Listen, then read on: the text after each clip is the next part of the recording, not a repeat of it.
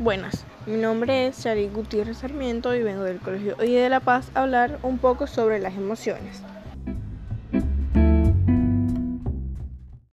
Bueno, como voy a hablar de las emociones, voy a explicar un poquito de ellas. Las emociones son sentimientos muy intensos de alegría producidos por una idea o un hecho que tengamos en la cabeza. Y no solamente de alegría, sino de muchos de muchas emociones o muchos sentimientos. Bueno, como voy a hablar de las emociones, voy a explicar un poco de estas. Estas son un sentimiento muy intenso de alegría o tristeza, producido por un hecho o algo que tengamos en la mente que nos haga cambiar físicamente o mentalmente. Como se puede ver en la imagen, las emociones se dan en diferentes partes del cuerpo. Ya tú al verlas te darás cuenta de cómo es.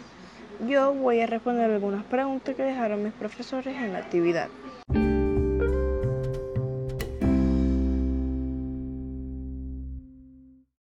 Primera pregunta, ¿cuándo la identificamos por primera vez? Pues la identificamos cuando nos comenzamos a sentir extraños, que tenemos nuevas sensaciones o nuevos sentimientos hacia nosotros mismos y que a veces no sabemos cómo reaccionar.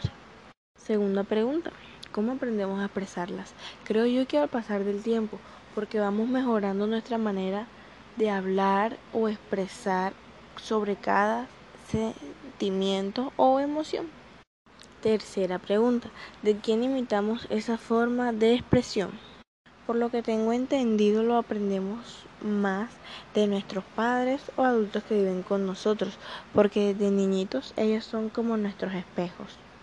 Cuarta pregunta, ¿cómo la expresa mi papá o mi mamá?